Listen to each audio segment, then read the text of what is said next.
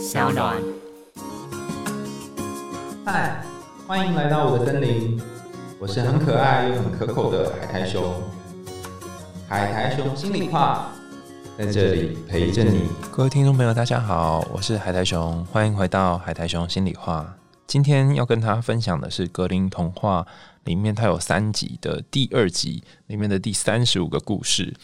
那要谈的这个故事叫做《木鹅女孩》，或是看鹅姑娘。鹅就是那个鸡鸭鱼鹅的那个鹅，哈。那为什么是看鹅，而不是看猪，而不是看羊，或者看皮卡丘呢？哈，我们今天的节目也会跟大家分享这个鹅是什么意义。那我特别推荐给在最近的人生当中，如果你觉得呃生命或者是宇宙对你不公平，然后很衰，很希望可以扭转自己命运的人。呃，这个故事它某种程度上面也回答了一些给那些生命困苦的人一些问题。好，那我们就来谈这个故事了。那一样，你可以找一个舒适的姿势坐下或躺下来，我们就开始谈这个故事喽。很久很久以前，有一个老皇后，她的丈夫啊，也就是国王，已经死了多年，剩下的亲人是一个美丽漂亮的女儿。女儿长大之后，跟遥远王国的王子订婚。日子过得很快，来到了结婚的日子，老皇后为女儿整理了很多值钱的东西，有宝石、金子、银子、装饰品，还有漂亮的衣物，让她启程去王子的国家。因为老皇后非常疼爱这个孩子，于是安排了一个女仆和她一同前往，并且吩咐侍女一定要安全的把公主送到王子的手中。此外，老皇后还拉来两匹马让他们骑。公主骑的那匹马叫做法拉达，而这匹马能够和人说话。到了要分道扬镳的时候，这个老皇后呢，进到自己的寝室里去，拿出一把小的刀子，把自己的手指割破，血流了出来。然后皇后用一个小的手帕接在下方，滴了三滴血，跟女儿说：“心爱的女儿，你要好好收着这块布，旅途上会有必须用到的时候。”于是他们就踏上了旅程。他们骑着马，沿着一条小溪赶路。公主觉得口渴，便对她的女仆说：“请你到小溪那边，用我的金杯，就是金子做的杯子，舀一点水来，我想要喝水了。”侍女说：“我不想下去。如果你渴了，你自己下去喝。我不想要当你的仆人。”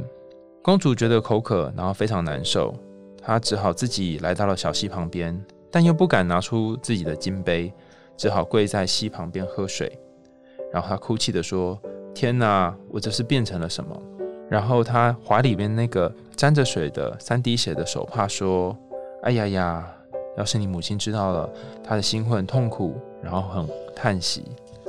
这个公主从小就很谦卑，而且很逆来顺受，所以她并没有斥责女仆，而是安静的继续骑马赶路。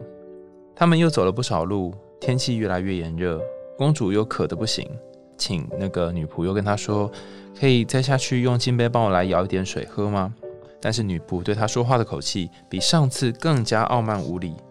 跟她说：“你想喝就去喝吧，我可不是你的侍女。”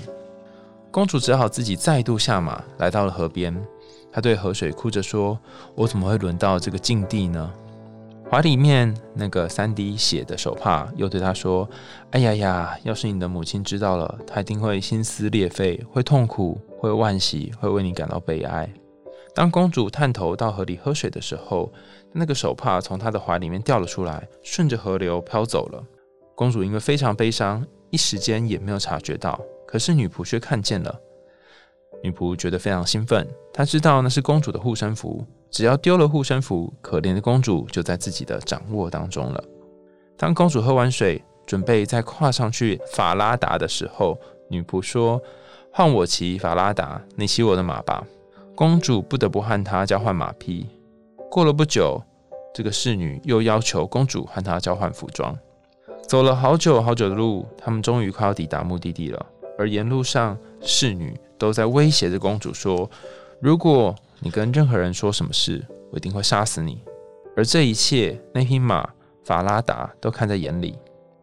来到皇宫门口，王子知道自己的未婚妻要来了，兴高采烈的出来迎接。他从服装、马匹误认那个女仆就是那个假扮的侍女就是自己的新娘，于是就把她带回皇宫之内，留下真正的公主待在院子里面。这时，高塔当中的老国王从窗户望出去，发现院子里面有一个姑娘，气质脱俗非凡，很美丽，不像是女仆的样子。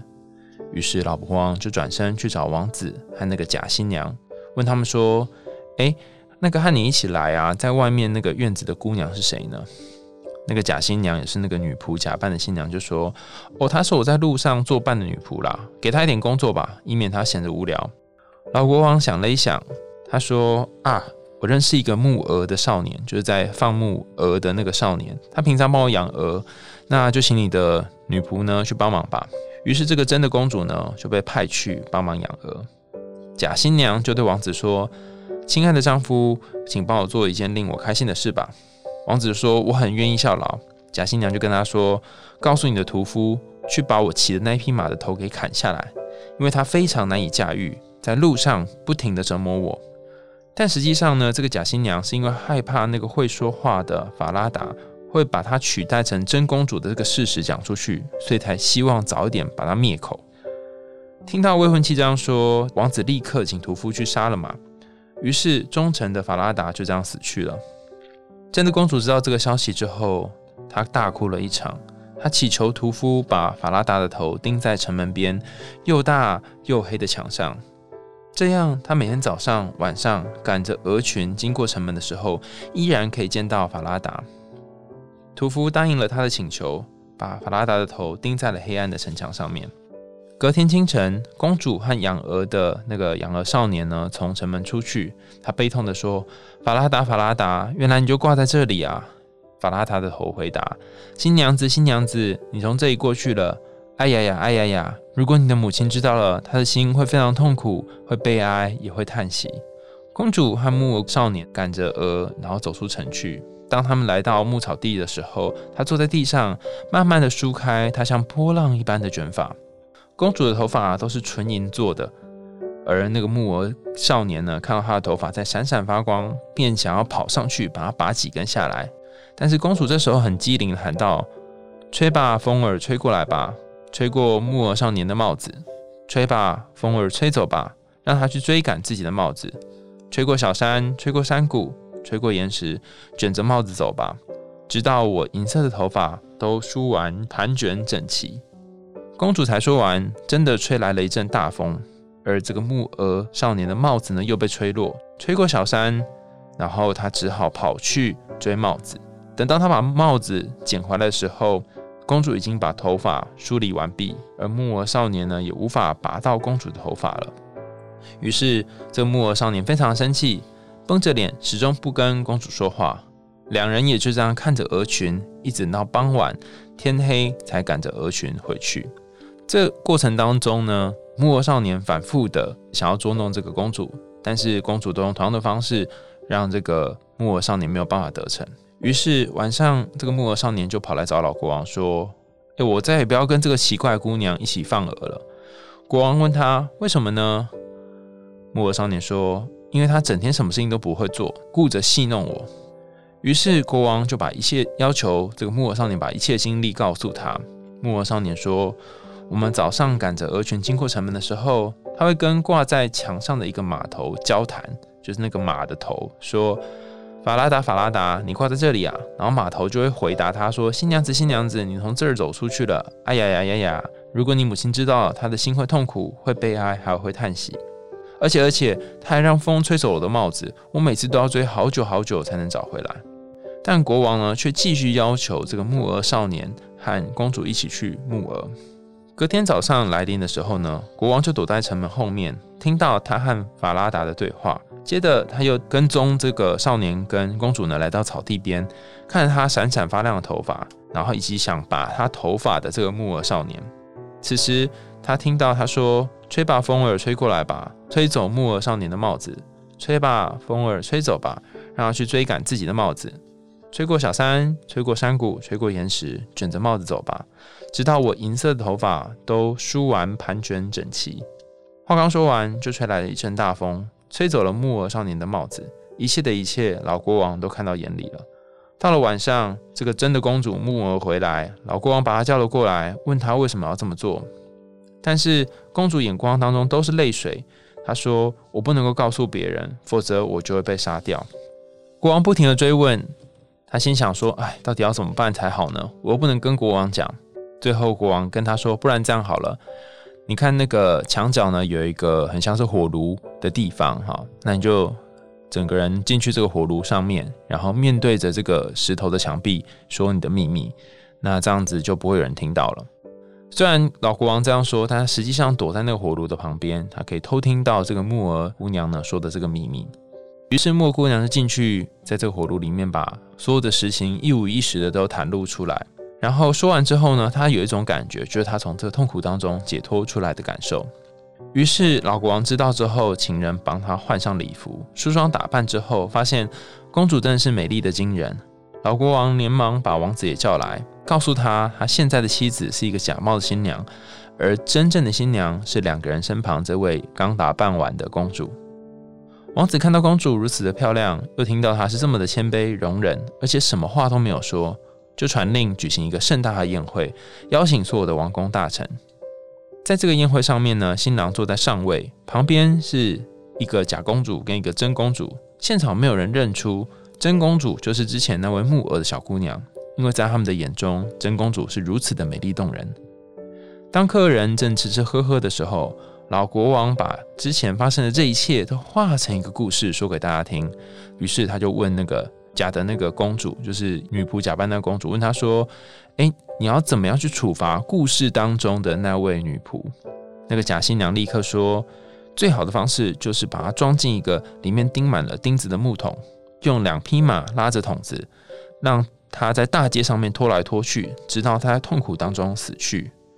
老国王说：“没错，正打算这样处理你，因为你已经很公正的宣判了对自己罪恶的处理方法，你应该受到这样的处罚。”最后，王子继承王位，成为年轻的国王，并且和他真正的未婚妻结婚，两人共同治理着国家，使人们安居乐业，从此过着幸福快乐的生活。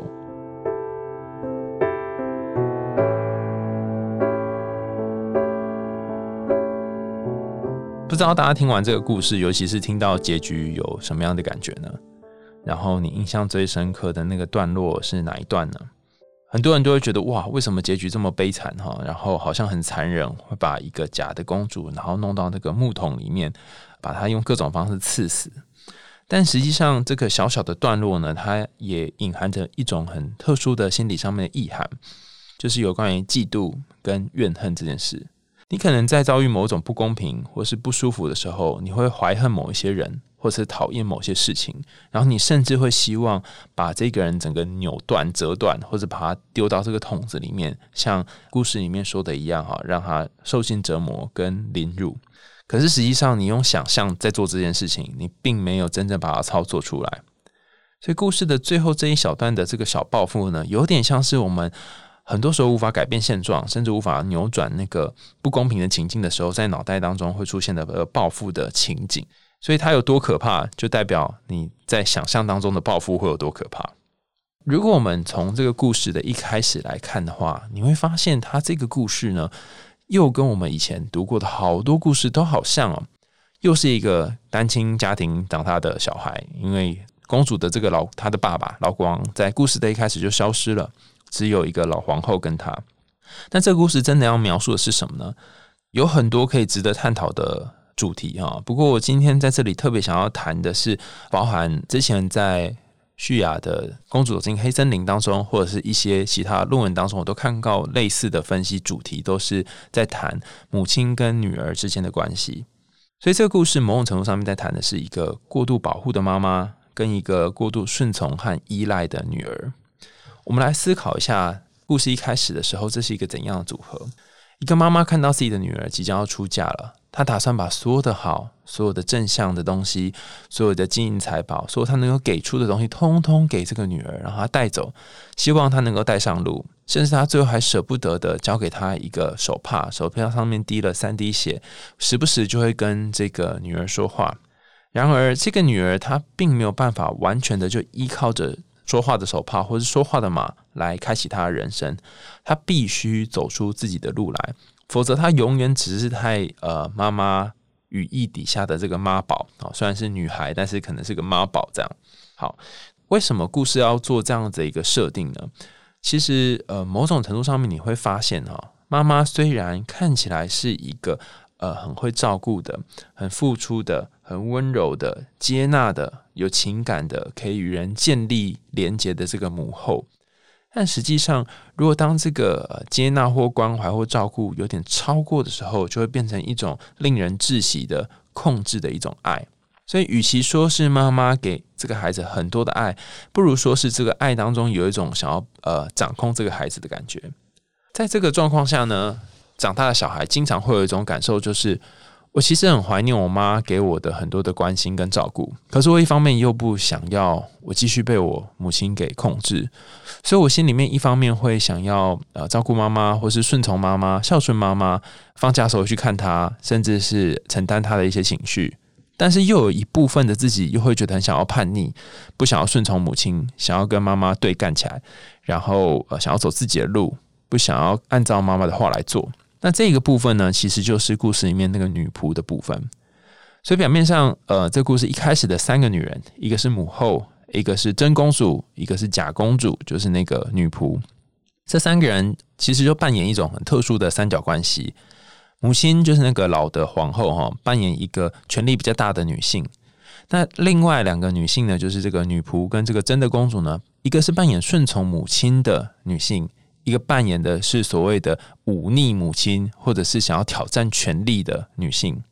她有点像是呃，你从小如果是跟妈妈一起长大，或者是跟家人有形成比较紧密的连接，那家人又是很可能会过度掌控你的话呢，你会形成这种矛盾的感觉，就是有一部分的你想要顺从家人，但是有一部分的你又会想要反抗家人。所以这个故事，它某种程度上非常直接的去指出了这两块很矛盾，但是又同时并存的点。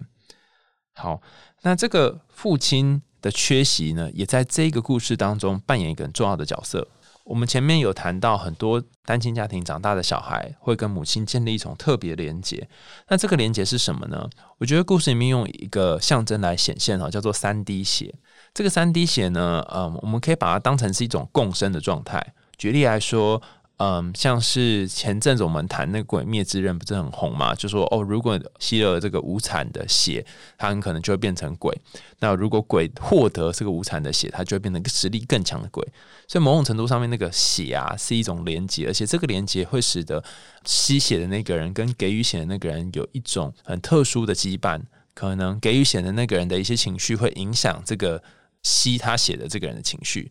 听起来很血腥嘛，对不对？但我们仔细想一件事情，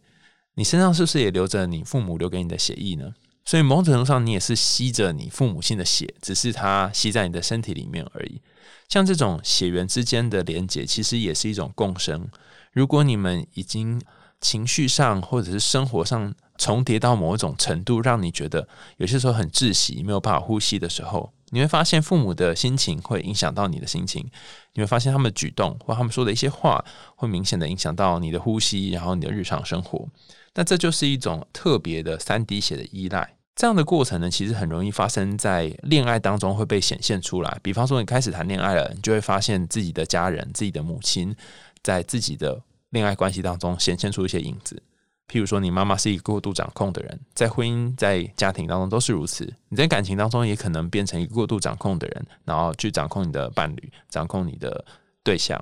你可能很讨厌自己这样，但是却无法停止。这个三滴血其实它象征了几个不同的部分哈，为什么是三滴而不是四滴呢？哈，首先第一个是三代表一个完整的过程哈，通常一个故事要完整会经过一个三，然后最后会有一个 ending 哈，就是三加一的这个过程。你会发现三只小猪最后会有一个大野狼掉到烟囱里面这个过程，所以三就是被吹吹三次的这个房子，然后最后那个一就是掉到这个烟囱里。那同样的，这个三滴血也是一样哈。这三滴血它其实呃代表的是，不论是那个木鹅姑娘呢，不断反复的几次的在木鹅的过程当中，跟这个木鹅少年有点像是玩游戏或捉弄的过程，或者是他几次从那个进入城市的路上，跟侍女两个人在那边要下去喝水，然后对方不弄水给他喝，这个反复的情境，反反复复一来一往，都是在谈一个少女她如何从很年轻的样子，然后慢慢的成长，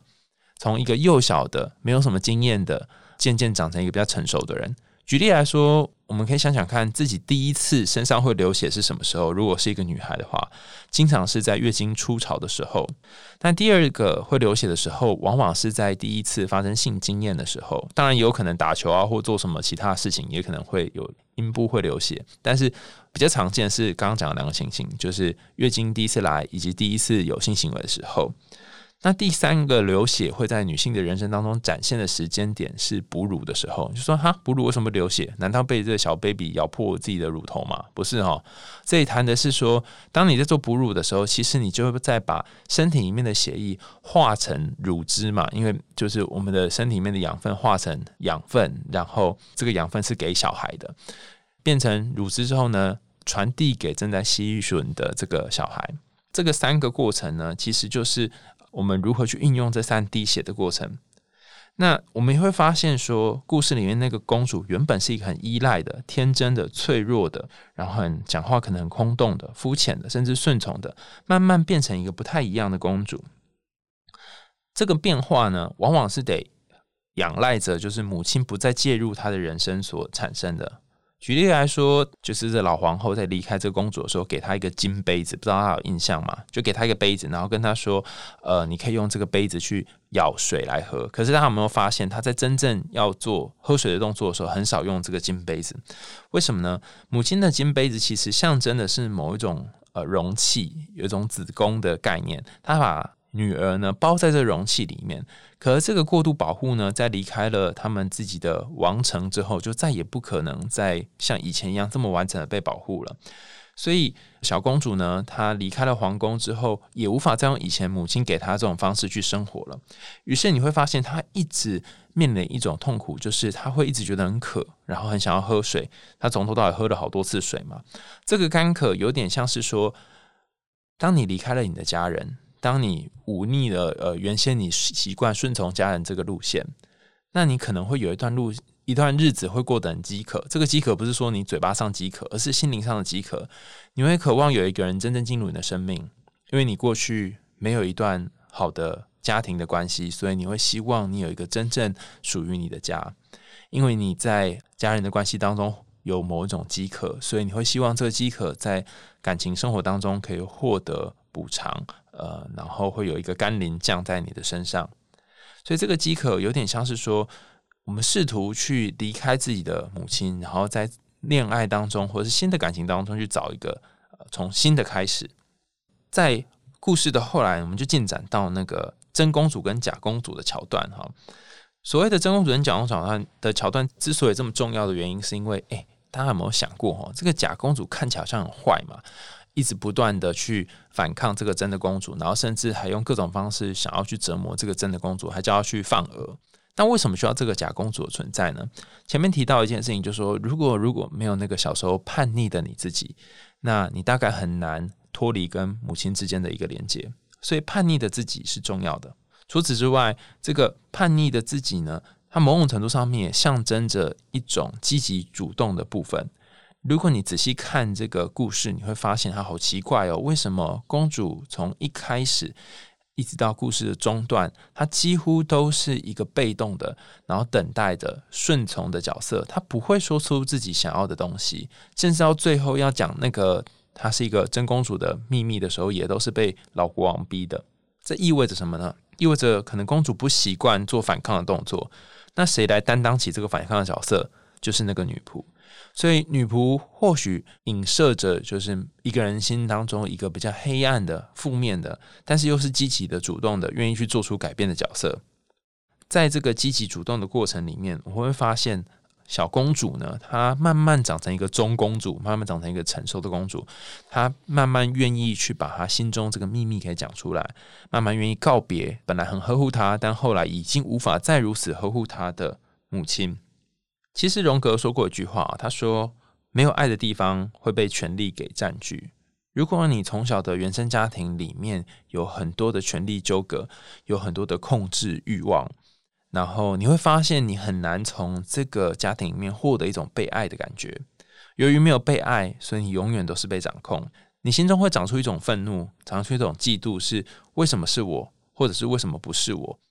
为什么家人都比较偏袒谁，或家人都比较照顾谁？为什么我总是那个不会照顾的人，或是为什么我总是被过度照顾的人？然后让姐姐妹妹或是弟弟哥哥们就是嫉妒我。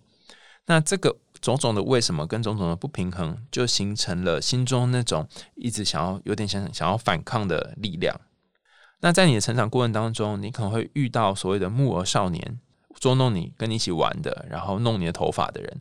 那你也可以跟这个木偶少年哈。继续玩乐，可是你就会继续停留在那个幼稚的、青春的、长不大的感情当中。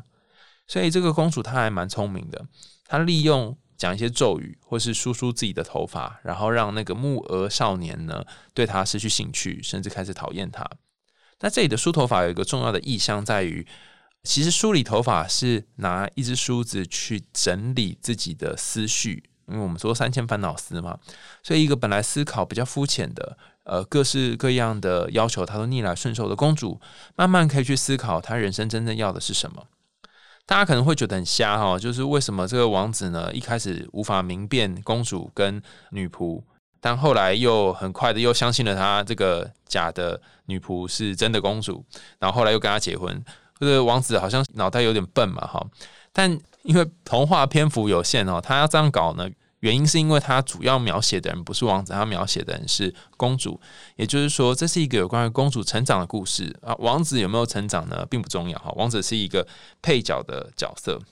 公主在过程当中的成长是什么？你会发现，她一开始从一个侍女啊，或是一个女仆的角色，慢慢的跟木偶少年相处，然后最后跟的是老国王相处。这三个不同角色变换分别是什么意思呢？首首先，侍女她的呃原文是。Waiting 就是那个 waiter，就等待的人。虽然侍女看起来脾气暴躁了哈，然后是一个嗯蛮蛮横的女仆，但是你会发现她的名词，她的那个名字刚好跟她的个性相反，名字是一个等待的或是一个被动的角色。其他刚好影射就是照耀在这个公主身上，其实公主她才是一个等待的被动的角色。那本来公主是一个等待被动的角色，慢慢变成一个会谈一点恋爱，然后为自己的感情。做一点事的角色，只是这个感情还有一点幼稚，就像是在草原上面牧鹅的时候，两个人在那边玩耍一样。然后到后来，慢慢才变成说一个比较成熟的，愿意把自己的秘密跟对方说的，跟老国王这样子的一种形式的恋爱。那当然不是说他爱上老国王了，这里要讲的是说他开始能够接受比较智慧的老人，比较有想法的人进入他生命当中，尽管他可能要冒着一定的风险。这里有几个关键的角色哈。在故事里面，我不晓得大家有没有印有没有印象啊？第一个是那个挂在墙上面那个马的头，大家可能会觉得很奇怪哈，为什么格林童话总是要把这很血腥的东西放在上面哈？一部分是为了博取人的眼球吗？还是有其他的考量呢？哈，我至少觉得那个在城墙上面这匹马呢，会不断的跟这个木鹅姑娘，也就是这个公主讲话。跟他怀里面那个手帕滴了三滴血的手帕会跟姑娘讲话是一样的道理，就是当你在当一个委屈的角色的时候，当你承受一些痛苦不公平的时候，当你顺从某一些逆来顺受的事情，然后你觉得不知道该怎么办的时候，其实你心中有一些人在替你心疼。这个替你心疼的人，可能是他可能不是你真实的父母，而是你心里面的那个父母。他会跟你说，一直以来你辛苦了。你花好多时间在整理自己，你花好多时间在去服务别人，可是你有没有想过，何时你也可以服务你自己呢？他在心疼你，他在觉得你的遭遇很悲惨，他在给你一些鼓励，他并没有呃说你可以怎么样正向思考，但他就是给你一点嗯难过的或者是靠近你的感觉，就说出你心中的话。所以不论是墙上的那个马匹，或者是。他胸口的那个三滴血的手帕，都在说着这个公主心中不敢说出的那种悲伤。另外一个有趣的象征是有关于壁炉这件事情。刚刚前面有提到三只小猪里面那个大野狼掉下来的地方也是壁炉嘛，哈，所以这边公主讲话的地方也是壁炉，壁炉往往是我们在煮饭的时候，食物会随着烟囱这样子慢慢慢慢的往上飘，所以它其实是一个抚育或者是喂养的象征。那烟囱有人说它可能可以象征男性的性器官，或者是鹅。这故事里面的鹅，它的脖子长长的，也有人会说它是象征男性的性器官。那这一并不是要讲说淫荡的一些事情哈，而是要跟大家说，当你人生需要面临一些转变的时候，它往往跟一段感情的进入生命有所关联。你可能过去都是被家里面绑架，可能被母亲情绪勒索，可能有一些无法跨越的有关于孝顺的枷锁。那你要跳脱这些枷锁呢，往往需要。一些新的关系进入，其中一种方式就是你的感情的关系进入。你可能开始住到男朋友或女朋友家，你可能呃开始有自己新的感情生活，你可能搬离你家住，然后去新的地方拓展，认识不同的人，可能发展一些感情，认识了一些跟你有情感上或性爱上面交流的对象，然后慢慢的，你才可以长出一个不一样的自己。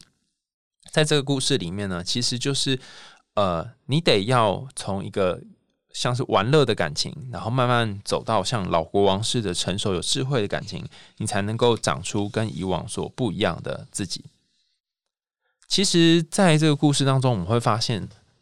公主她有换了两次的服装，一次服装是她在在进入城堡之前呢。在路上跟女仆交换的服装，那另外一次是他再把他那个公主的衣服再穿回来，变成一个美丽的公主的服装。他其实讲的是一个虚假自我的调整，哈，虚假自我是我们前阵在开研讨会的时候常常提到的一个词，哈，意思就是说你在别人面前你呈现的那个你自己都觉得有一点心虚的那个假的自己的面具。你不一定会把你真实的自己给别人看，然后你会带着这些人格面具在日常生活当中，为了维系某一种平衡。那这个面具很正常哈，因为如果没有面具，就像我们之前谈《鬼灭之刃》一样哈，你可能无法度过以前那些辛苦的日子。